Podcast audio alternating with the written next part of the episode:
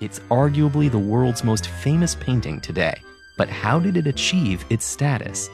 Leonardo is thought to have started the portrait in 1503 at the request of a Florentine businessman who wanted a portrait of his wife, Lisa Gherardini.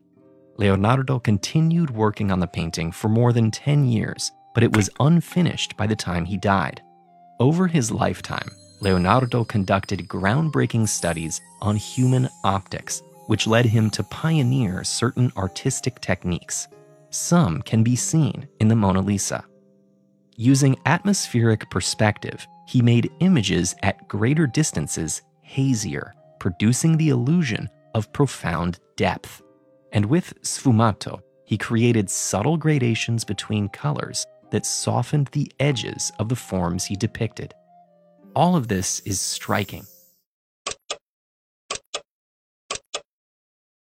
It's arguably the world's most famous painting today, but how did it achieve its status? Leonardo is thought to have started the portrait in 1503 at the request of a Florentine businessman who wanted a portrait of his wife, Lisa Gherardini.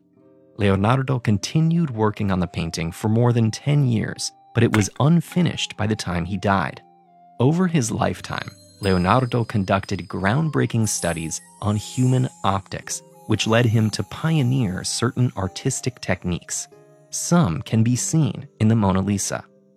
Using atmospheric perspective, he made images at greater distances hazier, producing the illusion of profound depth.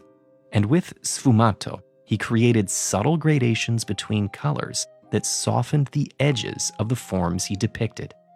All of this is striking